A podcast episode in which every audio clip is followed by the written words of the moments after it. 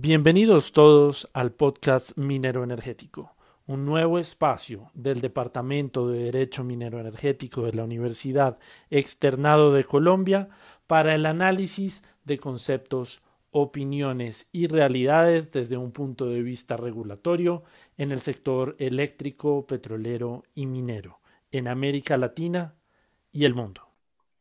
Muy buenas tardes. Bienvenidos al tercer episodio del podcast Minero Energético. Para nosotros es un gusto contar con un invitado experimentado en el sector de hidrocarburos con una gran formación como es el doctor Tomás Restrepo. El doctor Tomás es docente investigador del Departamento de Derecho Civil de la Universidad Externada de Colombia, doctorando en la Universidad de Hamburgo, tiene un MBL en Derecho Internacional de Energía de la TU de Berlín y eh, dentro de su experiencia profesional ha sido eh, vicepresidente jurídico de compañías operadoras y ha sido asesor en el sector petrolero. Entonces, pues nos agrada mucho poder compartir con usted y poder eh, discutir los distintos elementos que esta crisis del COVID y, y, aquellos elementos contractuales que deben utilizarse para poderse adecuar a esta situación empezando un poco tratando de entender cuál es eh, el contexto general de lo que ocurre, nos gustaría preguntarle cómo ve usted esos elementos generales eh, que nos ubican hoy en día en la crisis del COVID, eh, aquellas obligaciones y elementos que deben tenerse presentes para hacer un análisis de los distintos contratos, particularmente contratos con el Estado en materia petrolera. Y bueno, en relación con, su pregunta, para analizar los remedios y recursos y medidas gubernamentales para superar la crisis de la industria petrolera en relación con los contratos EIP, es necesario entrar en, el, en, este contexto sobre el cual usted pregunta y ubicarnos dentro de la operación y ver cómo eh, el coronavirus y la baja de precios afecta las etapas contractuales. ¿Esto por qué? Porque aunque entrelazadas, estamos hablando de dos causas distintas, o si se quiere, tres. Estamos hablando de coronavirus, de baja de precios y de restricciones gubernamentales para superar la pandemia. Y también estamos hablando de etapas contractuales eh, diferentes. Eh, lo primero que hay que saber es que la, actividad en la industria no venía bien antes del coronavirus. O sea, si uno arranca de una perspectiva doméstica, antes de la, de, la crisis actual, la exploración en Colombia ya sufría un decaimiento significativo, tanto que la mayoría de trabajos se, pues, se enfocaron en los últimos años en recobro. No hubo ningún nuevo descubrimiento de peso. Y, por ejemplo, cuando uno habla con los inversionistas, eh, ingenieros y geólogos que pertenecen a la industria petrolera, le dicen a uno que las áreas que están ofreciendo en, el país eh, para desarrollar, em, eh, para explorar y para son poco atractivas. Eh, lo que sobró de rondas y asignaciones pasadas y que las áreas que parecen un buen prospecto quedan de muy difícil acceso o son offshore, que implican, además de unos costos de infraestructura y transporte altísimos, unos costos de manejo ambiental y social enorme. Luego, el tiempo de payout de la inversión eh, es, muy largo. Desde el punto de vista internacional, la economía mundial eh, también venía lenta. La sobreproducción de crudo no encontraba un equilibrio con la, con la demanda que resultara en, precios atractivos para los inversionistas. Como, como resultado, eh, desde, desde la crisis de la, de la historia de hace cinco los precios eh, no, han, no han repuntado, no han repuntado a los niveles de, antes. De hecho, eh, de la crisis actual, las compañías estaban preparando su plan de negocios con precios de 50 y en los más conservadores con precios de, de 40. Entonces, este, digamos, es el contexto en el que llega, en el que llega esta crisis, ¿no? Llega primero la crisis del coronavirus, ¿no? De un día para otro por razones de salud se le exige a todo el mundo, incluida la industria, tomar de, de distanciamiento y aislamiento. Solo ciertas actividades calificadas como esenciales eh, son permitidas eh, eh, durante esta crisis. En, relación con la, con, la industria, la producción de crudo se entiende como una actividad de, de, abastecimiento. O sea, la etapa, en la etapa de explotación, en principio, una etapa de abastecimiento tiene el permiso para continuar. Pero en lo que se refiere a la etapa de exploración, esta queda suspendida porque valga notar, mientras la operación, mientras la parte de, producción, la etapa de producción de los contratos de, de EIP, pueden manejarse con un y con un número relativamente pequeño de operadores en el campo, que además tienen sus turnos, eh, tienen unos turnos de, de, de periodos largos que permiten incluso manejar aislamientos dentro de la misma operación.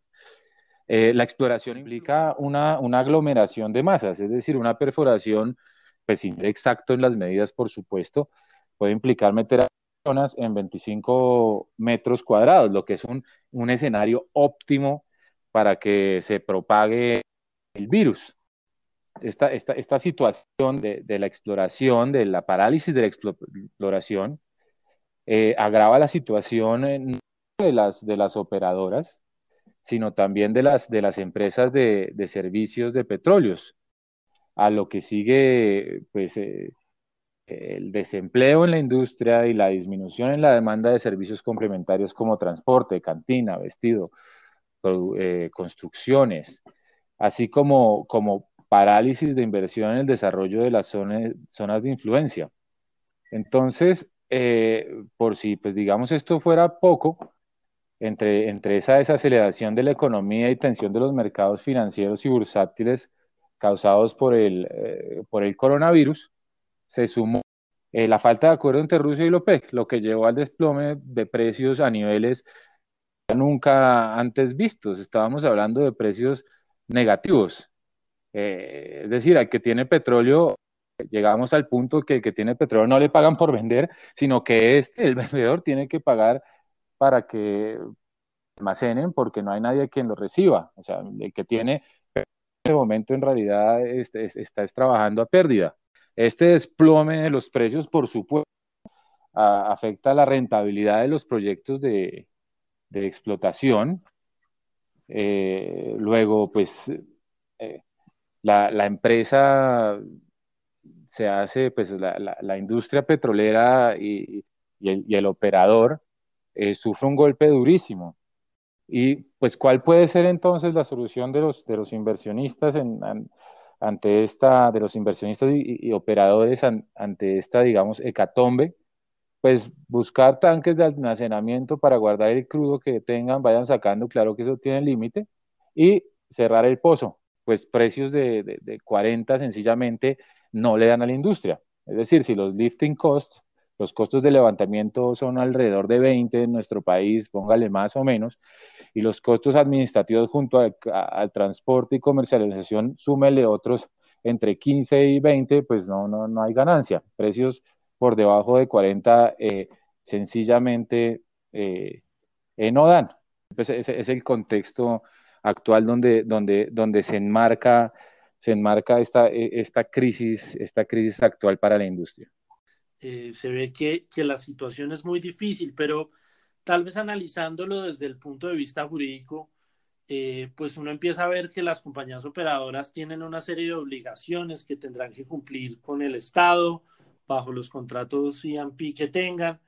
Y entonces empieza uno a preguntarse desde lo jurídico cuáles son esos elementos que debieran de pronto revisarse o tenerse en cuenta en materia contractual para poder enfrentar esta mm. crisis desde la empresa, desde el punto de vista de la empresa. ¿Usted cómo lo ve?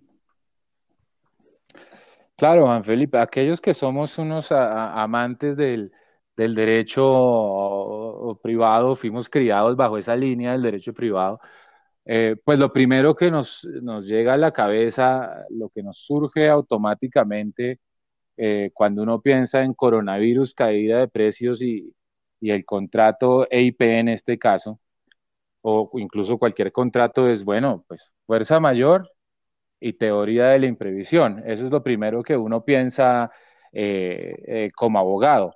Obvio, uno, uno pues tiene que irse sin duda a la, a la regulación particular de los contratos EIP, pero en líneas, en, en, líneas generales uno piensa primero en una imposibilidad para, para, para, para explorar en una imposibilidad eh, y, en un desequilibrio del contrato que surge a, partir de, de, esta situación.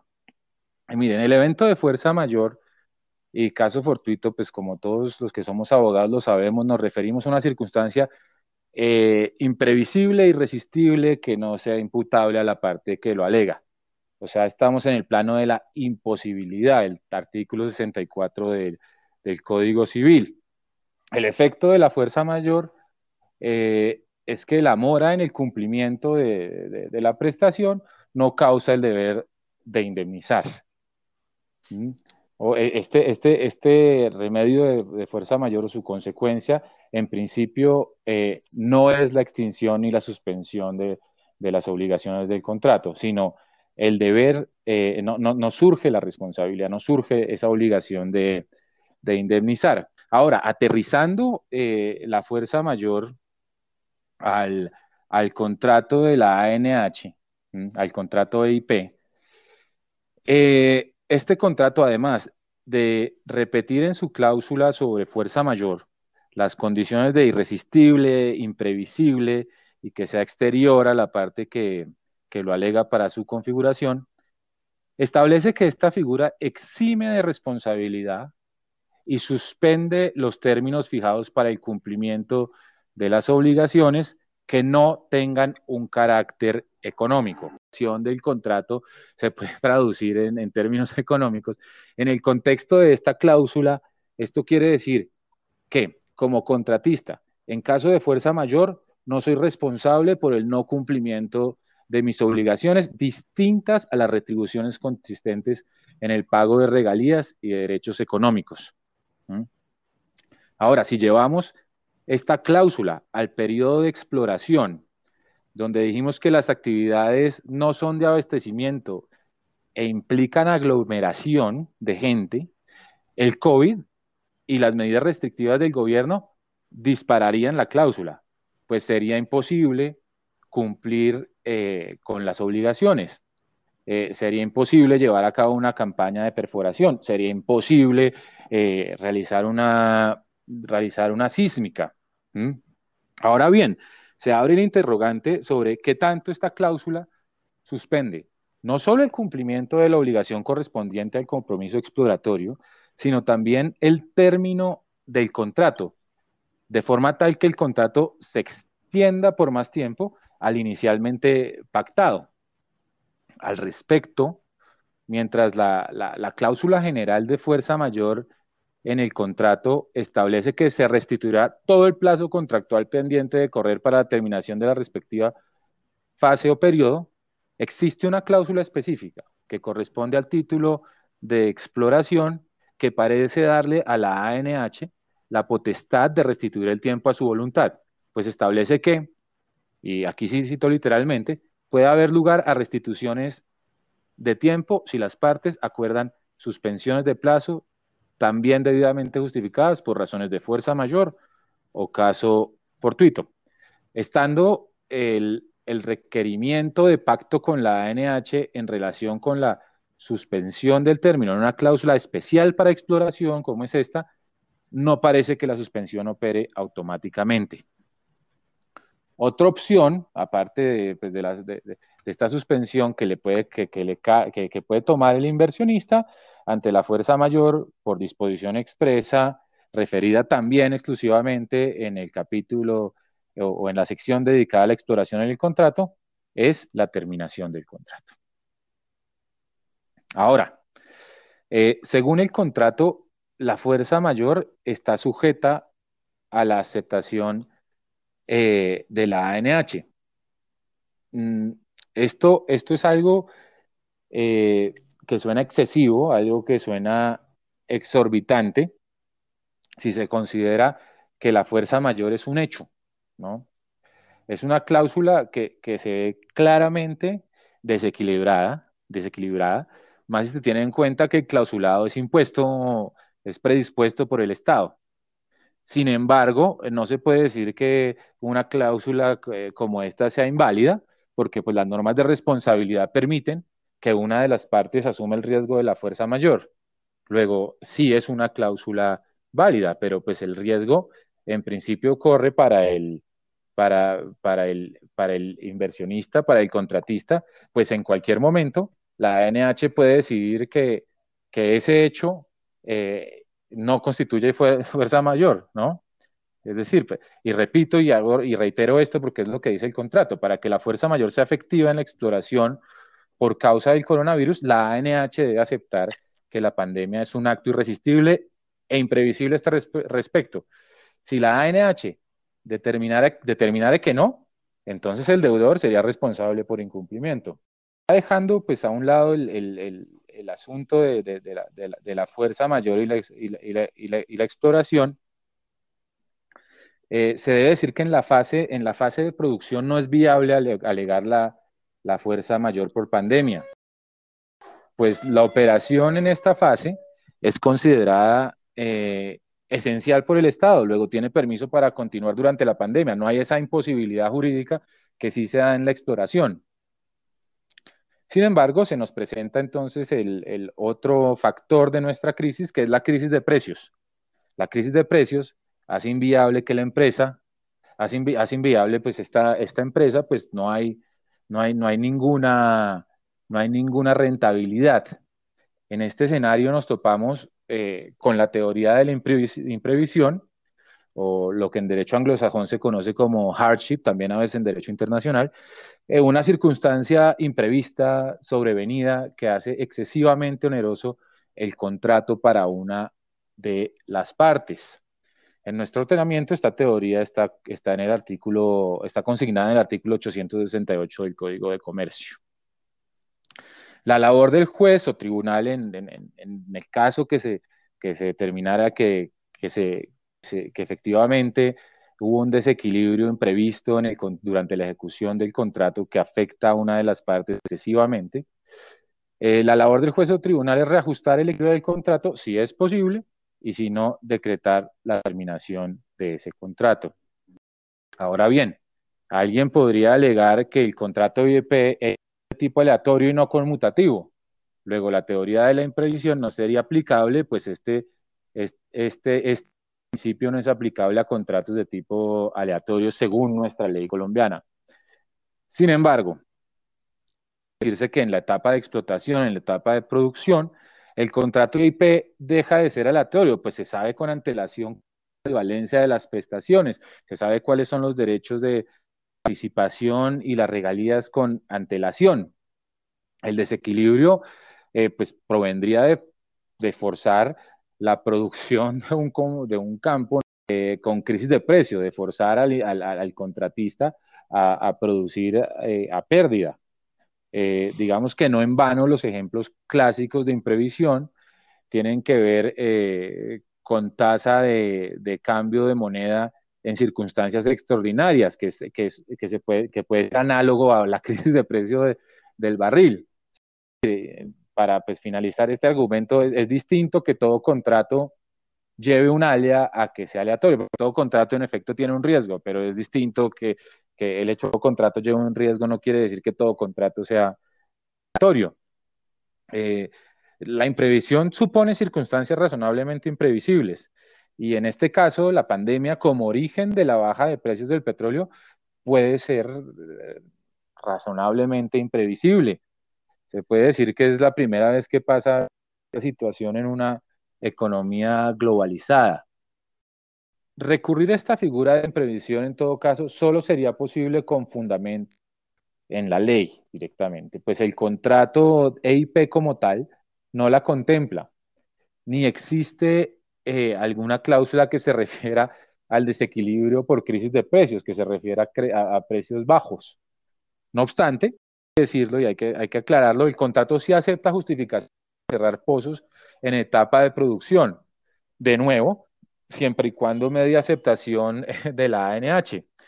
Eh, la regla contractual es que si la producción baja en más de 15% en relación con la prevista en el plan de trabajo y el programa de trabajo, requiere una justificación que se le debe presentar a la ANH, so pena de declararse el incumplimiento. Ahora, eh, la ANH no podría considerar insatisfactorias eh, las explicaciones. Creo que en, la coyuntura actual sería un absurdo, pues eh, de nuevo equivaldría a forzar a un inversionista a producir eh, a pérdida. Incluso se podría hablar de, la teoría de la frustración de la causa, pero pues en eso no, vamos a entrar. Eh, igualmente, si la producción se suspende por más de seis meses, ANH puede declarar la terminación del contrato de nuevo, eh, a menos que se presenten justificaciones satisfactorias, que reitero, pues eh, yo creo que las hay a todas luces, ¿no? no creo que nadie dude que esta es una situación extraordinaria, hay una justificación eh, para parar la producción. Contratista, de todas formas, mm, si uno se pone a ver este, el, cuerpo general de, en estos casos de, emergencia o que se necesita para la producción, parece estar a la merced de, la ANH, ¿no? Eh, pues a menos que eh, se aventurase a reclamar eh, y a pelear con el, con, con, el Estado, que no pues, normalmente las operadoras no lo hacen, en un tribunal invocando la teoría de la imprevisión y solicitando el, equilibrio del contrato. Lo normal en estos casos es que, es, que haya acuerdo con la ANH y en general digamos, la que, que hemos tenido en las operadoras con la ANH es que la ANH entiende en los momentos de crisis si hay que hacer la operación y acepta este tipo de, de, justificaciones. Eh, pero pues también vale la pena pues, aclarar y resaltar que pues, estamos hablando de que, hablando de contratos del Estado hay facultades exorbitantes que son parte de su dinámica. Esto se se ve representado en el contrato de la ANH, pero también vale la pena preguntarse hasta dónde las cláusulas del contrato son incompatibles con una dinámica eh, eh, mundial, con un contexto, con una coyuntura. Eh, también uno podría preguntárselo si, si, justifican estas facultades exorbitantes. La teoría de la imprevisión en principio está diseñada para estos casos y por eso se conoce en general como un mecanismo de justicia correctora, de, del contrato. Pero repito, esto sería como la última, el último recurso que tendría un operador. Lo primero sería un acuerdo para suspender eh, su, su, obligación de producción con la, con la ANH y lo que se da normalmente. Doctor Tomás, eh, parece que el contrato de todas formas ofrece algunas vías jurídicas para de pronto permitir que la operación, en el caso en el que sea posible, continúe, en otro se suspenda. Sin embargo, la ANH, eh, con acuerdos recientemente, ha empezado a dar señales de alivios para las compañías. ¿Usted cómo ve estos acuerdos y, las medidas que traen? Juan Felipe, en efecto, en efecto, la ANH expidió los acuerdos 001 y, y, 002, eh, que se centran principalmente, digamos, en tres grupos y para usar el lenguaje que se está usando en el coronavirus de alivios. El primero eh, establece la posibilidad de efectuar traslados sin que el contratista asuma inversiones adicionales. Eh, traslados de las obligaciones y compromisos exploratorios de un área eh, a otro área del mismo contratista y de un contrato a otro, a otro contrato. Eh, de, todas, de forma tal que las empresas puedan jugar con su portafolio y acomodarse de la mejor manera. Un segundo grupo de alivios, digamos, se refiere a la extensión de plazos para las fases, para varias fases y varias actividades. Hablamos de el periodo de exploración, de, de, extensión para la evaluación, para la presentación de declaraciones de comercialidad, presentaciones de planes de explotación, programas de trabajo. Eh, estas extensiones, eh, digamos, en, está establecido en, estos, en, el acuerdo 002 de 12 meses, eh, por 6 eh, por seis. Esto supone un alivio en tanto temporalmente de las inversiones más altas al contratista, que son aquellas de exploración.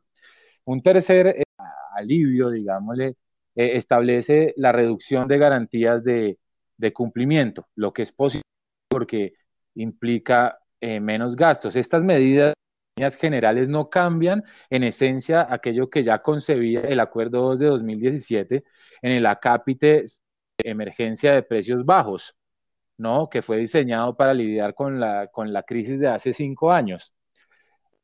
Son más de detalle y de aspectos técnicos como que eh, la extensión de plazos ahora es 12 meses en lugar de, en lugar de 9 meses, o los porcentajes de la garantía de eh, lo que no quiere decir que estos cambios de detalle no sean importantes y no respondan a un estudio juicioso.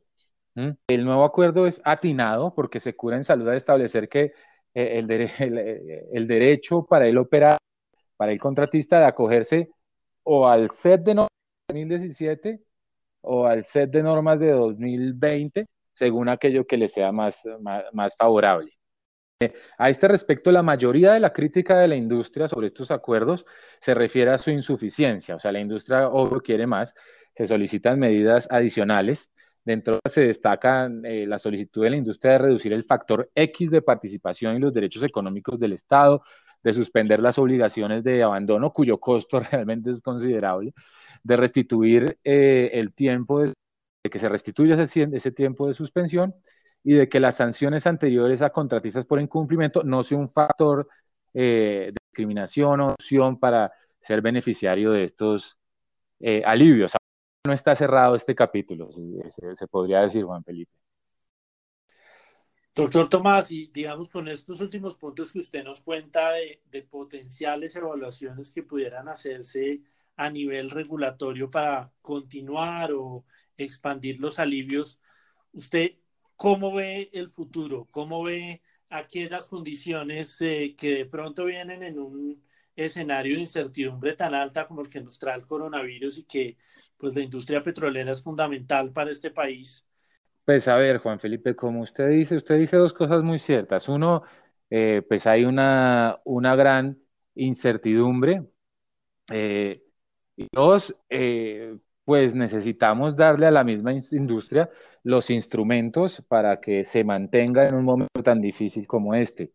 ¿no? Ese debe ser un momento, en el concepto en relación con el contrato IP, de flexibilización de sus normas. Es decir, desde el punto de vista jurídico, eh, puede decirse que es el momento de restablecer el equilibrio contractual, que la relación entre Estado y contratista eh, sea bajo una dinámica distinta de la concepción del Estado como policía, eh, lo contrario a esa relación de superioridad-subordinación, ¿no? Eh, desde el punto de vista práctico, pues es el momento eh, de permitir a la industria esa libertad para organizarse y mantenerse con la finalidad de no colapsar, ¿no? Se debe permitir a las empresas que corten sus gastos y facilitar sus negociaciones, obvio, sin llegar al punto de descuidar aquellos intereses que para todos nosotros como Estado son esenciales, el medio ambiente y desarrollo social, ¿no? Aunque es claro que estos alivios eh, van en la dirección, en la dirección correcta, en tanto tienen como finalidad hacer más flexible eh, el contrato en tiempo, en tiempo de crisis. Lo lógico es que la ANH eh, suelte un poco la rienda, digamos, y, y, que no todo, digamos, dependa de su discreción. Tal vez valdría la pena eh, en un tercer acuerdo que estos requisitos eh, operen automáticamente sin necesidad de la aquiescencia de la ANH, porque esto pues es un desgaste eh, en tiempo y además los contratistas se, pueden enfrentar a la posibilidad que les digan que no, que tienen que seguir operando a, pérdida dependiendo, dependiendo quién lo solicite. Es decir, yo creo que se debe ir más allá de lo hasta ahora ofrecido por el gobierno. Yo creo que es el momento de, de oír a la industria para que se reacomode eh, y se mantenga, eh, tender o tirar hacia el costado, hacia el lado de, un concepto un poquito más de eh, liberal del mercado del SFA. y no lo digo en sentido ideológico, sino, sino práctico, ¿no? Porque la opción de subsidiar o estatalizar aprovechando la fuerza de la ANH como operador, eh, creo que está por fuera de nuestras posibilidades como, como Estado en este momento. No está ninguna voluntad política, ni, ni, creo que queramos meternos como país en conflictos de inversión por, por este asunto. Entonces, digamos, es bueno que la ANH oiga, por ejemplo, eh, las quejas en relación con aceptar el aplazamiento de, de, las de la obligación de abandono o la, de restituir el término que se ha suspendido por razón del coronavirus baja de precios o, o aceptar que el contratista que haya incumplido antes sea beneficiario de estos alivios. Ante esta coyuntura, eh, las medidas adicionales solicitadas por la industria eh, aportan para su, supervivencia y hay que masticarlas y posiblemente eh, concederlas, porque pues de qué sirven todos esos poderes exorbitantes que tiene la ANH si la industria colapsa, que podría decretar un manojo de incumplimientos y después qué, ¿no? En, y, creo que hay que aprender de las lecciones del pasado y, creo que a, a, comienzos del milenio, cuando la industria petrolera colombiana estaba moribunda, se requirió un nuevo diseño institucional eh, que creó la ANH y introdujo los modelos EIP para atraer inversión. Y esos primeros modelos de contrato IP eran favorables al contratista, equilibrados, eh, por lo menos si uno los comparaba con los contratos de asociación de Ecopetrol. Sin embargo, con el tiempo, eh, los modelos EIP han ido adicionando más cláusulas exorbitantes y costos para el contratista. Y digamos que si bien cuando la industria creció y se enriqueció durante el boom de precios, eh, el aumento del poder regulatorio y de los costos estaba justificado, pues la industria seguía siendo rentable. La realidad desde 2015 parece ser distinta y se requiere volver a un, eh, de nuevo a un esquema que le dé más libertad al contratista. Esto se necesita además no solo para superar la emergencia de, precios y la, desaceleración de la economía actual, sino también debe, servir y, debe aplicarse para repensar eh, a largo plazo una, manera, una nueva manera de impulsar la industria que ya venía cojeando desde antes. Una última precisión. Eh, lo veo muy abierto a, las sugerencias que, que pareciera plantear la industria frente a las medidas del COVID. Sin embargo, cuando uno revisa la estructura contractual, eh, pues al Estado le ha tocado acomodarse en momentos de crisis para la industria eh, y para sus, sus eh, demandas, pero sí llama la atención ver cómo, cómo podría el Estado beneficiarse en una situación positiva a final de cuentas cuando haya un aumento en los precios del petróleo. ¿Usted de pronto ve posible una creación de una estructura contractual que nos permita acomodarnos tanto a las subidas como a las bajadas? Creo que sin duda las, las, medidas podrían establecerse de forma, de forma transitoria, ¿no? No, no, no veo por qué, eh, el, digamos que la modificación que hagan las partes del contrato eh, de acuerdo a un, digamos, un nuevo acuerdo hipotético que diseñe la, la ANH, no veo por qué las medidas no puedan, no, no pueda, de alivio no puedan ser de tipo eh, transitorio. Eh, sin embargo, si, si uno ve lo que la industria está pidiendo, la industria no está pidiendo nada eh, con, una vocación de permanencia de todo el contrato, está pidiendo, adicionalmente a lo que ya le concedió la, la, ANH, ha pedido, por ejemplo, que se suspenda su obligación de abandono. Esto es algo que ellos no están pidiendo que se suspenda su obligación de abandono para siempre, sino eh, por el momento, ¿no?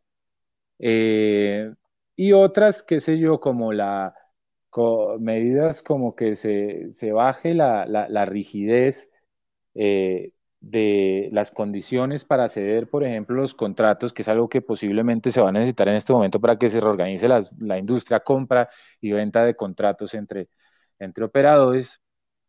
Eh, en relación con esta, con, esta petición, eh, pues se podría decir que, sea de carácter, no veo por qué no se pueda decir que, que, sea de, carácter transitorio, por ejemplo. O sea, cabe dentro de las posibilidades y, sería conveniente. Eh, si es, sería conveniente si, si, se trata de, de que el Estado preserve alguna de esas prerrogativas exorbitantes. Pero mi discurso va más allá, o sea, digamos, mi discurso va más allá y va dirigido a decir que además de, de, la pandemia y de nuestra crisis, nuestra industria ya venía mal. Luego tenemos que repensar, no sé si con estas nuevas eh, peticiones de la industria u otras eh, que vengan después, pero necesitamos pues, repensar nuestro modelo de contrato IP porque no está funcionando y no viene funcionando desde hace un buen tiempo. Entonces, no solo por pandemia, sino creo que eh, por el futuro de la industria, eh, la ANH y los contratistas deben operar más como socios que como administrador y administrado. Pero es una visión obviamente particular que puede ser no compartida por muchos. Doctor Tomás, muchísimas gracias por compartir con nosotros estas apreciaciones, esta eh, caja de herramientas que le deja usted a la industria y a nuestros oyentes para enfrentar este, este COVID-19 y pues algunas reflexiones que de pronto tendrán efectos a futuro más allá de esta crisis. Muchísimas gracias por acompañarnos. No, Juan Felipe, gracias a usted por haberme haberme invitado. Un gusto. Un gusto. Gracias. Hasta aquí llega este episodio del podcast Minero Energético. Agradecemos a todos nuestros oyentes por sintonizarse con este nuevo proyecto del Departamento de Derecho Minero Energético. En un próximo episodio del podcast Minero Energético analizaremos la realidad del sector petrolero desde un punto de vista latinoamericano y local Tendremos expertos de México, Argentina y Venezuela compartiendo la experiencia y la situación en cada uno de estos países y analizando las distintas medidas que los gobiernos han tomado para enfrentar esta situación. Les agradecemos por acompañarnos y los esperamos en una próxima ocasión.